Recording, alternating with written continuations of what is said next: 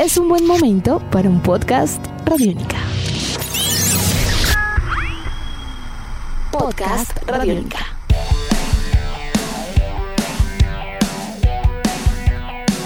Bienvenidos a esta nueva edición de Podcast Rock and Roll Radio, producto de Radiónica, desarrollado por el señor Andrés Durán, arroba Andrés Durán Rock, y quien les habla Héctor Mora, arroba Mora Rock and Roll, bajo la producción de Juan Jaramillo, Alexis Ledesma y la captura sonora de David Candelario. Se acaba el año 2020, sin lugar a dudas un momento en la historia de la humanidad que será recordado con mucha atención en múltiples frentes, tras el impacto generado por la pandemia desatada con el COVID-19. A nivel de música y entretenimiento, podríamos decir que ha sido uno de los años más complejos que ha enfrentado esta industria bajo su concepción moderna, y aún así se permitió que varios productos vieran la luz y deban ser reseñados de manera destacada en nuestra agenda de fin de año. Así que el día de hoy en Podcast Rock and Roll Radio, 20 trabajos musicales recomendados 2020. Eso y mucho más para los próximos minutos.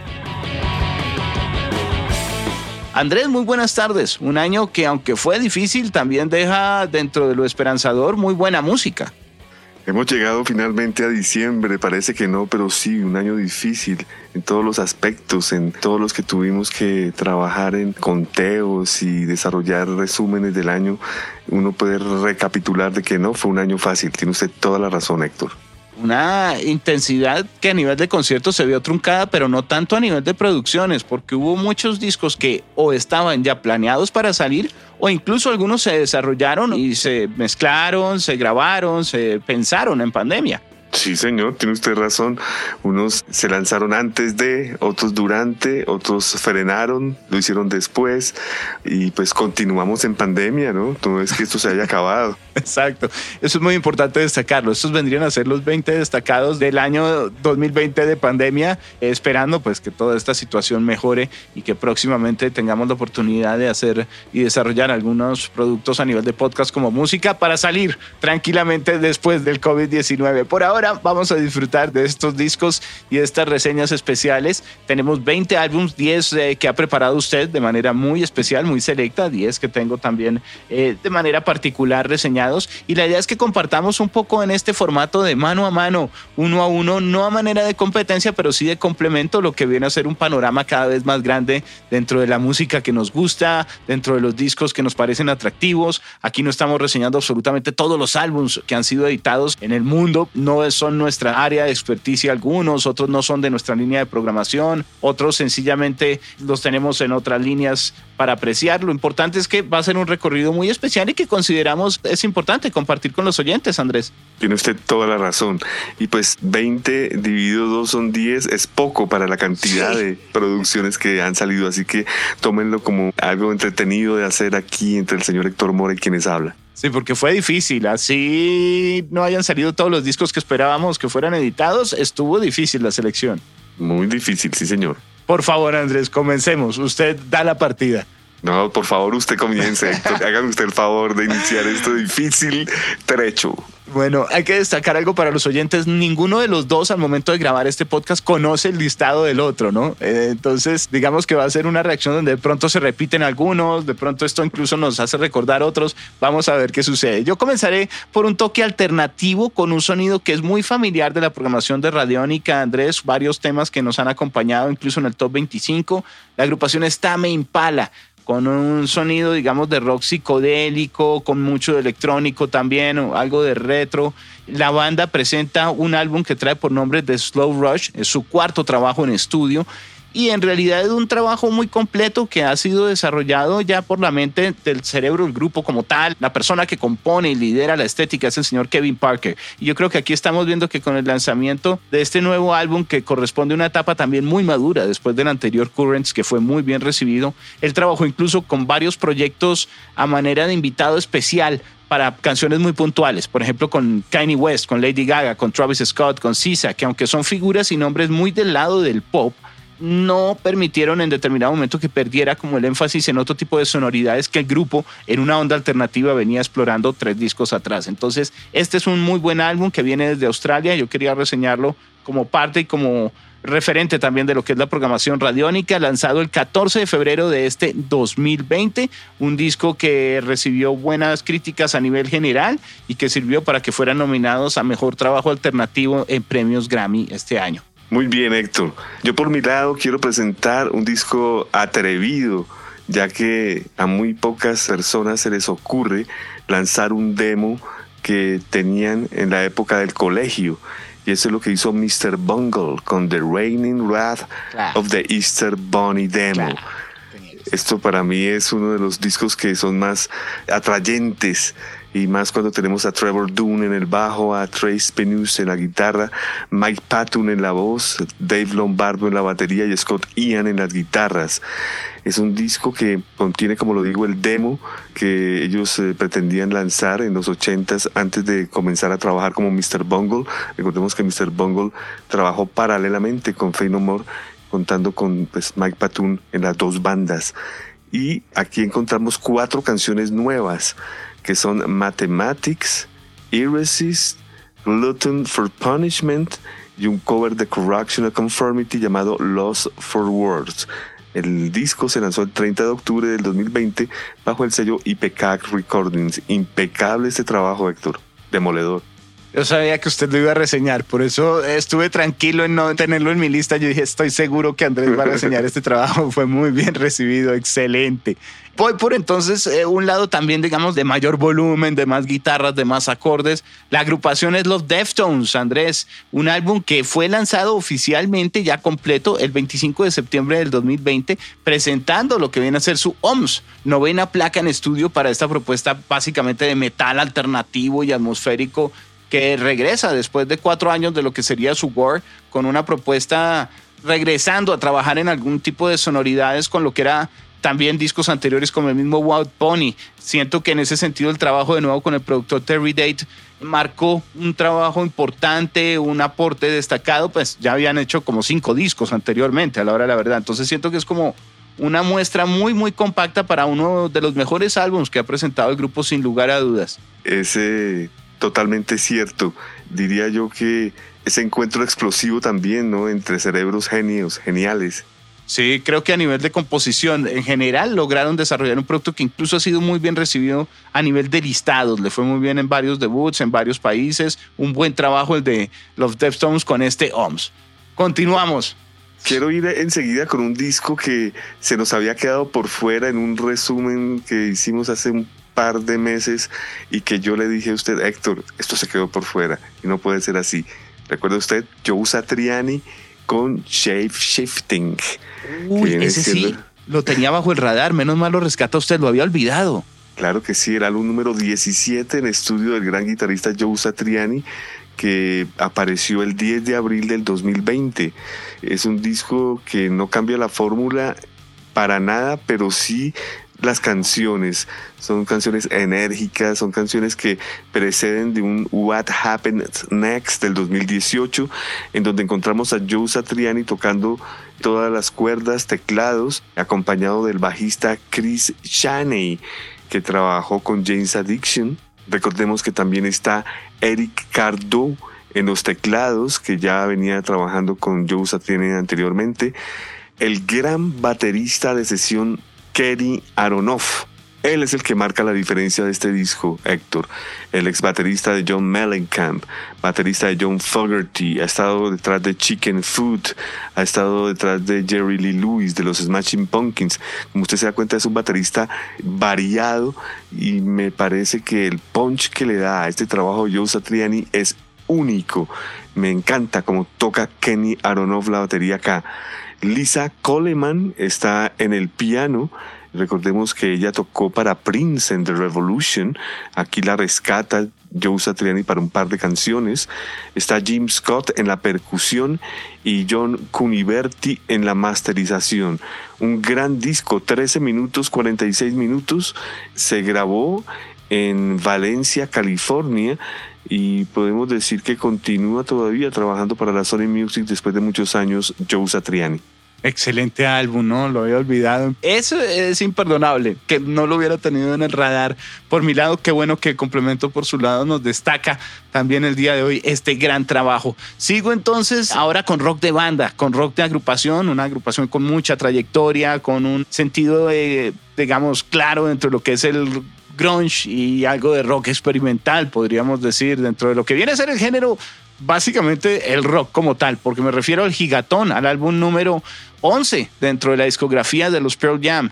Se dio a conocer oficialmente el 27 de marzo de 2020, apenas comenzando prácticamente lo que era el confinamiento a nivel mundial y la emergencia del COVID-19, Andrés, con un álbum muy bien recibido, sencillos como Dance of the Clairvoyant, Super Blood Wolf Moon, el Quick Escape. Estaba preparado, obviamente, para contar con un respaldo importante a nivel de un tour mundial que quedó suspendido, pero no por ello la promoción a nivel de medios fue muy, muy fuerte. Gigatón debutó en el número 5 de los 200 de Billboard y a nivel de ventas y en general logró tener muy buenas reseñas, un muy buen eco. Es un álbum fresco todavía, un trabajo importante que tenemos acá por parte de la agrupación que junto a Josh Evans en la producción lograron completar un álbum muy, muy, muy especial que regresa después de siempre, ya llevábamos varios años de no contar con un álbum completo como lo podría ser también este Lighting Ball de antes o muchos conciertos que había, pero realmente yo creo que de lo que fue Backspacer del 2009, Lighting Ball 2013, a un Gigatón 2020, encontramos que realmente sí hay un aporte gigante dentro de la discografía del grupo como tal para pensar en que sea una banda viva. Claro que sí, es una banda viva. Nomás en la portada uno siente eso, ¿no? En esas cascadas eléctricas. Sí, sí. Por mi lado vamos a ir con Pearl Jam. Sí, señor. Muy bien. Bueno, yo quiero dar mi recomendado máximo en cuanto a metal se refiere y yo creo que usted está de acuerdo conmigo, Héctor, que es el Odgard de la agrupación Slave de Noruega. Estos señores desde hace 30 años vienen trabajando lo que se denomina hoy como un black progresivo, metal vikingo, que habla sobre mitología, sobre naturaleza, sobre espiritualidad, misticismo. Son grandes temas para abordar en un 2020 y este Outgard tiene fecha de lanzamiento 2 de octubre de 2020 bajo el sello Nuclear Blast. Aquí encontramos a Ivar Bramson en las guitarras eléctricas, acústicas, teclados, efectos, voces, a Gurel Kerkson en la voz, bajo y teclados, Arbe Isdal en las guitarras acústicas, voces, guitarras eléctricas, Haukon Vinge, teclados, piano y voces, y Ivar Sandoy en la batería, percusión, teclados, efectos y voces. Es un disco espectacular, Héctor. Esto que vamos a reseñar es de lo mejor que he podido admirar del grupo a través de los años. Creo que es un disco compacto, canciones excelentes, es un álbum con un arte impecable, trae consigo un libro de 16 páginas, la grabación, digamos, muy íntima, llevada a cabo allá en Bergen, Noruega. Me parece que es importante, no sé, una evolución de lo que me agrada escuchar como el buen metal de hoy, Anne Slave con Odgard. Buen Dead entonces escandinavo que complementa el recorrido y nos da paso, yo recibo ahora con otra tendencia Andrés, porque nos vamos un poco más hacia el lado del blues rock con un excelente álbum que presentó el señor Joe Bonamassa este año y que trae como nombre Royalty, realmente un té real, un trabajo que viene a formar parte dentro de su carrera de una propuesta muy especial que bajo Provoke Mascot Label Group presenta con 10 canciones con mucha influencia básicamente de grandes héroes británicos a nivel de guitarra para el señor John Mayall, ¿no? Eric Clapton, todo lo que es el legado con Cream, John Mayall, The Blues Breakers, algo de Jeff Beck, claramente ha manifestado que en este trabajo quería rendir un tributo muy, muy sentido para un álbum que es potente, nuevamente con un tocar abrasivo por parte del señor Joe Bonamassa. Son 10 eh, canciones escritas en colaboración con Bernie Madsen y Peter Brown, incluso el señor Jules Holland, quien es invitado a participar con algunos teclados en el álbum. Es bien particular, Andrés. Todo el sonido del grupo estuvo respaldado por un sencillo potente pero tímido también dentro de lo que vino a ser toda la producción porque este señor no paró. Entonces realmente no es que hubiéramos visto como un pico solamente con el lanzamiento del Royalty, prácticamente que es una cosa más dentro de una agenda que de por sí viene muy muy llena por parte de este guitarrista. Así no hubiera conciertos y mucha actividad se limitara este año. Bonamassa no paró de lanzar lo que eran conciertos ya desarrollados, hacer algunos streamings, compartir grabaciones viejas, tributos, todo tipo de cosas. Este álbum lo grabaron en el Abbey Road, recomendado el día de hoy, Royalty, también un trabajo que se dio a conocer el 23 de octubre de este 2020. Bueno, yo creo que es de los más importantes recomendados de este podcast, ya que Joe Bonamassa hoy en día ya ha llegado a las grandes ligas, ya hemos entendido su trabajo a través de los años, los invitados, las venias de los grandes clásicos, su trabajo arduo, muy buen recomendado, Héctor. Ese disco tenía que estar ahí. Gracias, ahí va, vamos con guitarras. ¿Qué más tiene? Yo veo que usted tiene una lista grande, ¿no? Esto está poderoso. Yo creo que los oyentes están anotando todo el tiempo para poder crecer sus playlists. Sí, señor, vamos con algo de retro neoprogresivo. ¿Recuerda el título? Estamos hablando de Nick Mason's Search Full of Secrets. Sí, sabía que usted lo iba a incluir. Sí, ese también lo tenía en el radar y sabía que usted lo iba a incluir. Pink Floyd 2020, diría yo. Es un gran trabajo el que hizo Nick Mason, el baterista de Pink Floyd, quien al lado de Guy Pratt en el bajo, que ya había sido bajista de Pink Floyd, de Gary Kemp, guitarrista de Spandau Ballet, Lee Harris, guitarras y voces, y Bob Becken en los teclados hacen de las suyas en el Run House allá en Londres y asimismo pues se denomina el primer álbum, ¿no? Nick Mason Searcher Full of Secrets Live at the Round House. Esto sale en diferentes formatos, sale en CD doble, vinilo doble, DVD y Blu-ray, donde uno puede apreciar pues grandes clásicos de Pink Floyd reinterpretados por estos monstruos ingleses. Vamos más adelante porque el tiempo es corto, pero con esa excelente propuesta que usted presenta me siento contento de traer por otro lado el nuevo álbum como solista del señor Robbie Krieger, el conocido mm, y recordado, sí señor, guitarrista de la agrupación The Doors, presentó un álbum como solista este año en abril, el primer álbum como solista completo con material de estudio original en 10 años. Sin embargo, hay que destacar que él cuenta con una carrera ya de varios trabajos como solista, había presentado Singularity en el 2010, justo una década antes otro Cinematics y hay más trabajos atrás. Entonces, en ese orden de ideas no era algo nuevo, pero sí viene a ser un ejercicio muy, muy completo que presenta bajo una banda, digamos, de apoyo que trae el nombre de Players Club. El álbum se llama The Ritual Begins at Sundown. El ritual comienza al amanecer. Creo que en ese orden de ideas estamos encontrando aquí una propuesta que si bien es desarrollada por un baterista, alcanza a completar una visión muy amplia de la música. No se queda solo en, digamos, canciones donde se sienta cómodo, él tocando demás, sino en un trabajo de composición y, digamos, de arreglos muy, muy importante. Por ejemplo, en Vientos Andrés hay un cover de Frank Zappa como el Chunga's Revenge. Son 10 canciones complejas, completas dentro de lo que sería un rock experimental e incluso con algunos matices progresivos especiales para todo el trabajo. Muy buen recomendado, Héctor. Yo creo que lo había olvidado por completo, pero ya usted me pone en mi lugar. Y sí, señor, tiene usted toda la razón. Este disco tiene que ser un recomendado en el 2020. Además que sé que es de sus gustos preferidos de Doors y que más tener al gran Robbie Krieger en acción. Sí, señor. Entonces el ritual comienza de manera muy especial en la puesta del sol, o sea, al atardecer, al anochecer, digamos. Ese sería, porque me iba enredando también de día, creo. Entonces, Robbie Krieger, importante. Por su lado. Héctor, usted sabe que tuve la ocasión de ver a Devin Townsend presentando el Empath en concierto, gira que fue, digamos, interrumpida por el COVID-19 y pues sucedió algo muy similar a lo que le ocurrió a Iron Maiden como en Live in México y es que pues decide Devin Townsend pues lanzar lo que no pudo desarrollar y dejarlo para que el público lo disfrute. Estoy hablando de Order of Magnitude, dos puntos, Empath Live Volume 1 de Devin Townsend.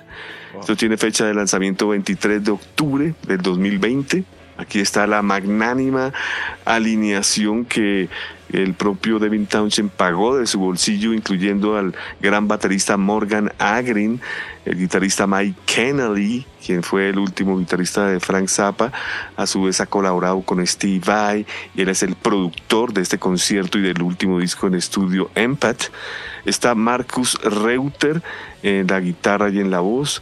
Está Chi Ami Dorval en la voz también. Es la vocalista principal del ensamble. En el bajo está Nathan Navarro, es el más joven del ensamble, pero un verdadero virtuoso. El teclista Diego Tejeda, que viene de la agrupación Heiken. Y las cantantes Arabella Pragford, Samantha Paris y Annie Paris. Acá Devin Townsend prácticamente refleja lo que es un Frank Zappa del 2020, un show sin precedentes. Así que lo recomiendo de verdad, pero acá hay un plus que quiero agregar, es que véanlo. Esto no es suficiente escucharlo, sino verlo para entender cómo se logran esas atmósferas, esos matices musicales de Devin Townshend. Order of Magnitude, Empath Live Volume 1. Falta el volumen 2, creo, ¿no? Falta el volumen 2, claro, claro, quedaría pendiente. Vamos trotando y llegamos rápidamente, eh, pasamos de ese sonido complejo y bien experimental que usted nos presentaba a un poco de post-punk, un poco de guitarras, de punk rock también eh, en esta oportunidad, un sonido que viene directamente acompañándonos bajo el nombre de Idols, Andrés, una agrupación del Reino Unido que presenta unos elementos de punk, me atrevo a decir, como agresivo, fuerte, furioso, que está en desacuerdo. Su nuevo álbum se llama Ultramono.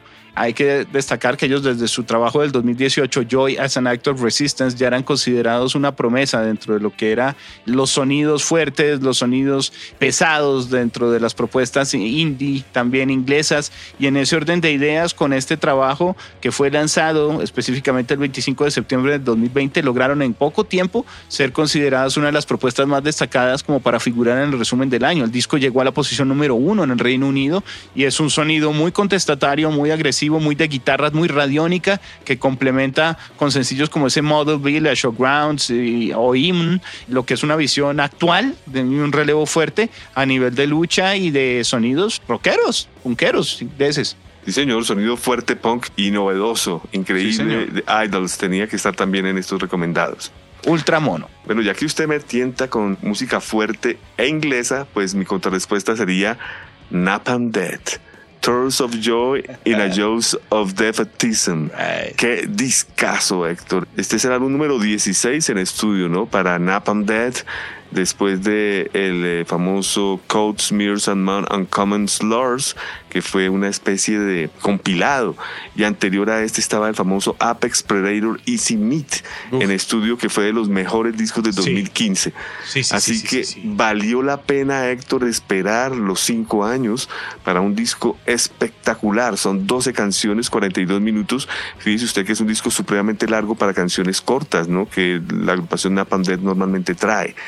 Tenemos una alineación impecable, Shane Embury en el bajo y guitarras, Barney Greenway en la voz, Mitch Harris, guitarra y voz, y Danny Herrera en la batería.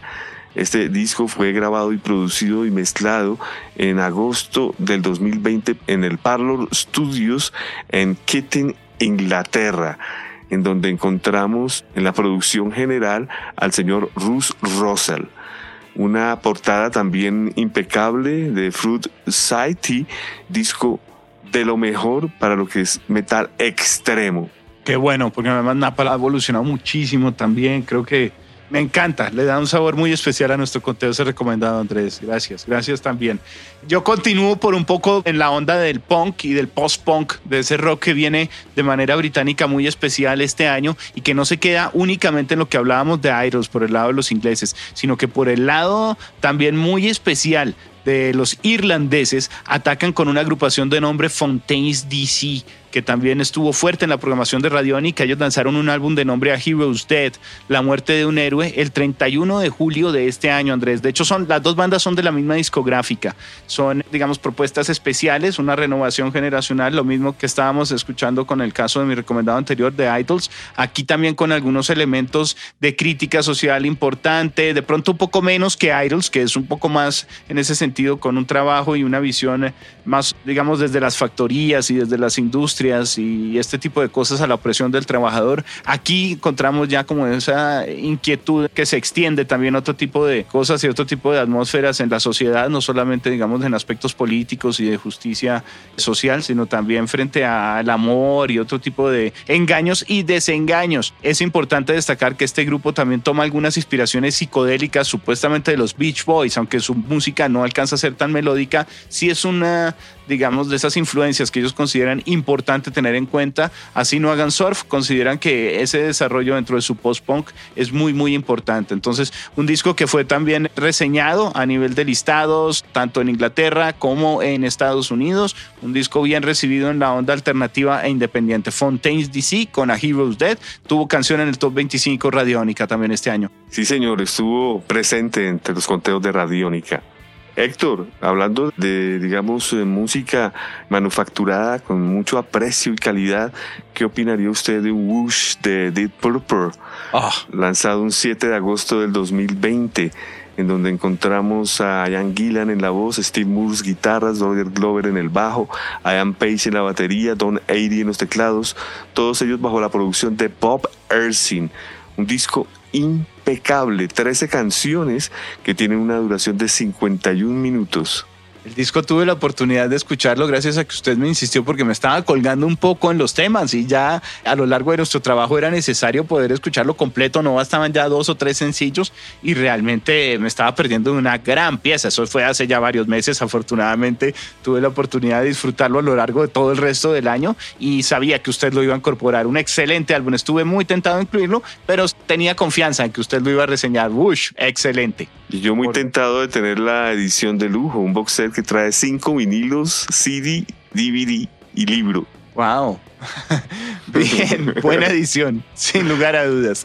Yo tengo, por otro lado, también un álbum de un artista si bien eh, el disco salió apenas comenzando este año, el 21 de febrero del 2020, yo siento que no hubo una presencia tan fuerte que se mantuviera durante lo que fueron los meses de pandemia y demás, aunque comenzó potente, comenzó agresivo. Me refiero al trabajo Ordinary Man del señor Ozzy Osbourne, Andrés, un disco que por poco y se queda para el resumen de lo que sería casi que el año pasado con cola de promoción de este año, pero en realidad el disco fue lanzado como tal este año. Lo que sucede es que hubo un par de sencillos que desde noviembre, de manera importante, como Under the Graveyard en noviembre del 2019 ya iban rondando y demás y de pronto nos hicieron olvidar un poco el álbum, pero es un buen trabajo. Nosotros desarrollamos incluso un podcast a lo largo del 2020 con usted en donde mencionábamos lo que era el trabajo, las colaboraciones que tenía con Elton John, con Post Malone, que de hecho es buena canción la de Post Malone también, en un álbum de 11 canciones que podíamos destacar, eh, contaba también con un trabajo a nivel de producción y de composición que para nada demeritaba en materia de metal, de hard rock,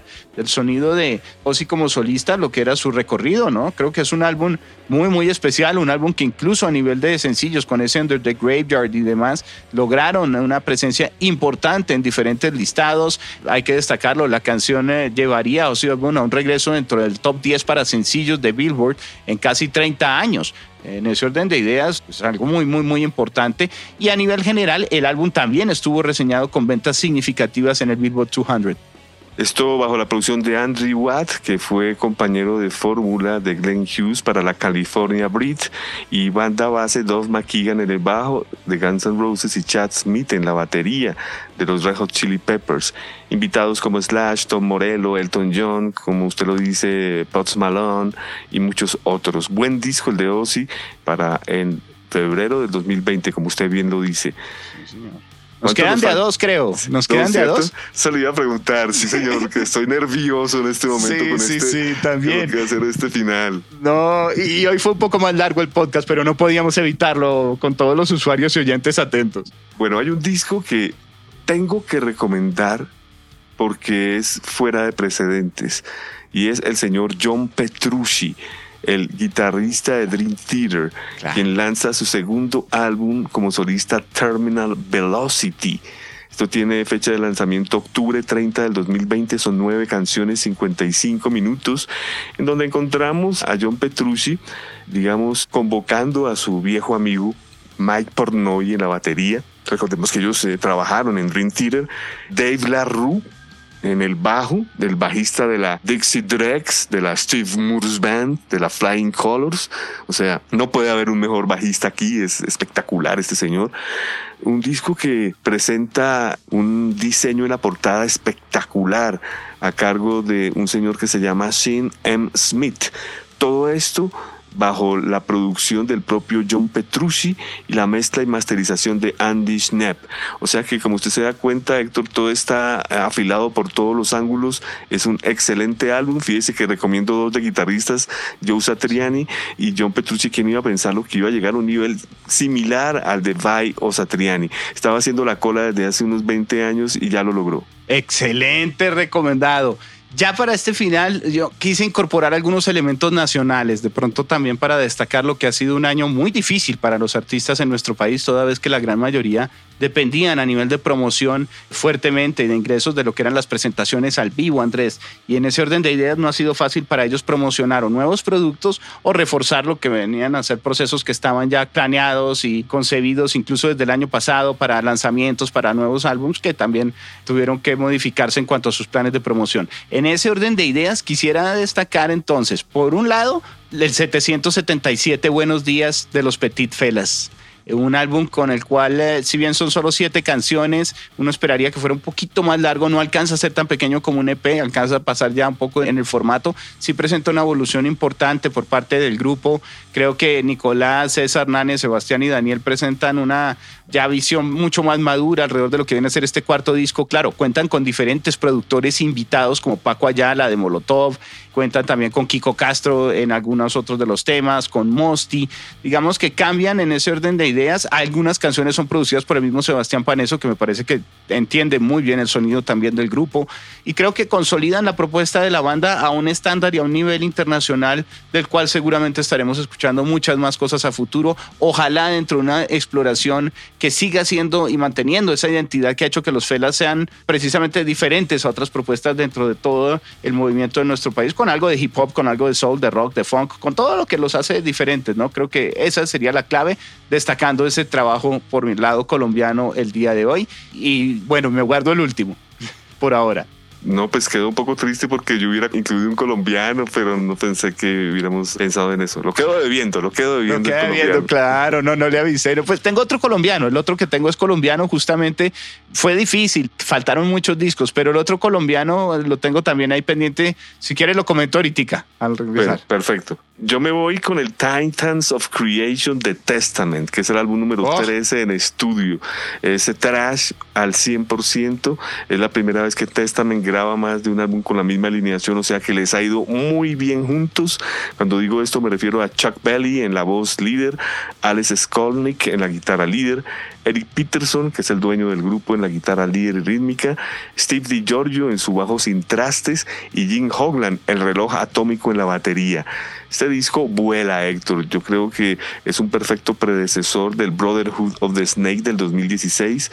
Recibo con placer este Titans of Creation para los que gustan del thrash metal puro. Esto fue grabado en el Trident Studios en California, 58 minutos. Es un disco que tuvo tanto éxito, Héctor, que mm, me di cuenta que hace como dos semanas este Titans of Creation salió a manera de box set.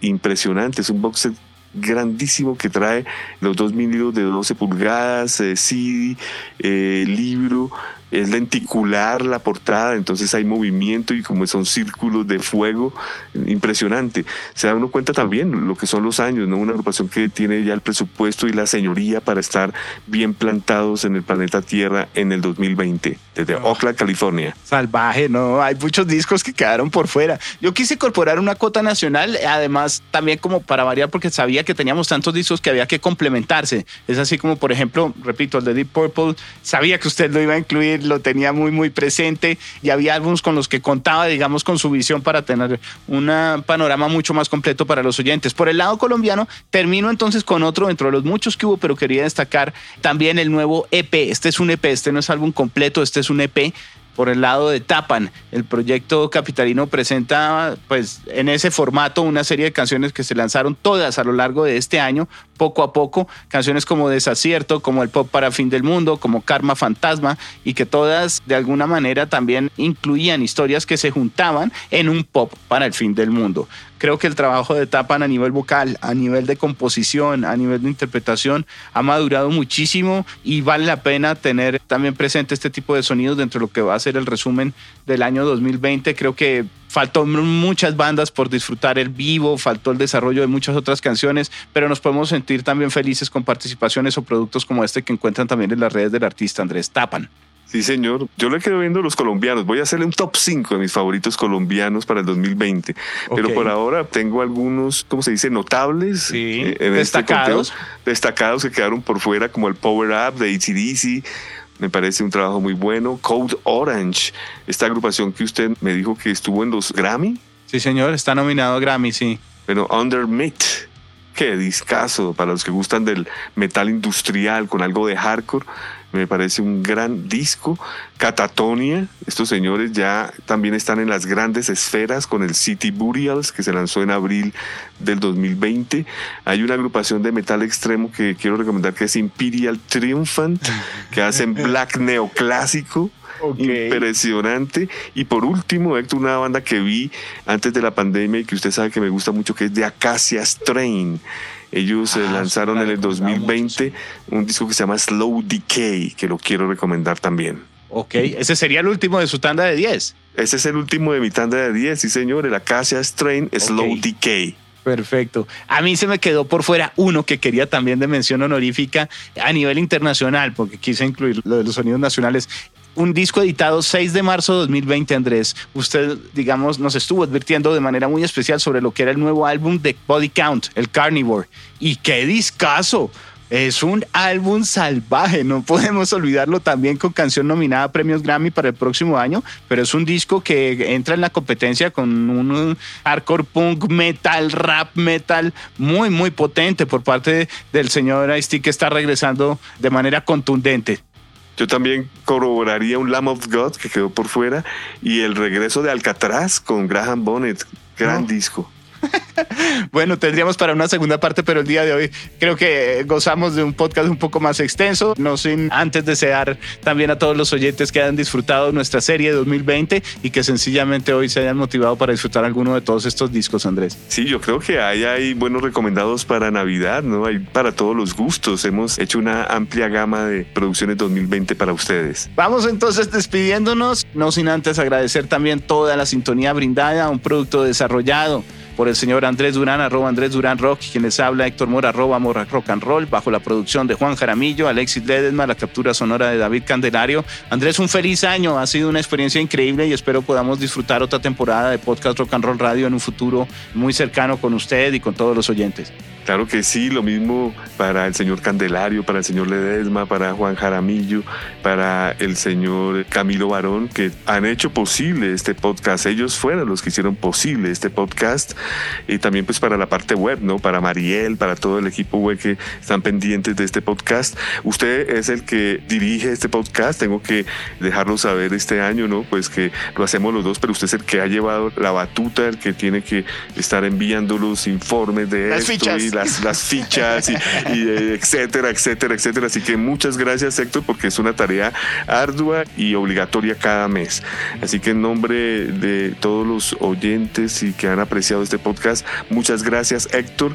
Para mí, más que nadie, ha sido más que un placer hacerlo con ustedes porque he encontrado en mi amigo y colega una gran agradabilidad, digamos, unísona entre las bandas que hemos analizado y eso me llena de felicidad muchas gracias por sus palabras, de verdad que me motivan mucho y me siento muy feliz de haber podido también vivir esta experiencia de aprender con ustedes este año, Andrés, y de estar desarrollando un producto radiofónico con toda la honestidad, el afecto, el respeto, la admiración y el cariño que nos ha permitido completar los capítulos de este año. Nos veremos en la temporada 2021 también. Vamos a ver si en el 2021 tenemos un podcast en cuyo artista estemos en desacuerdo porque siempre estamos muy acordes.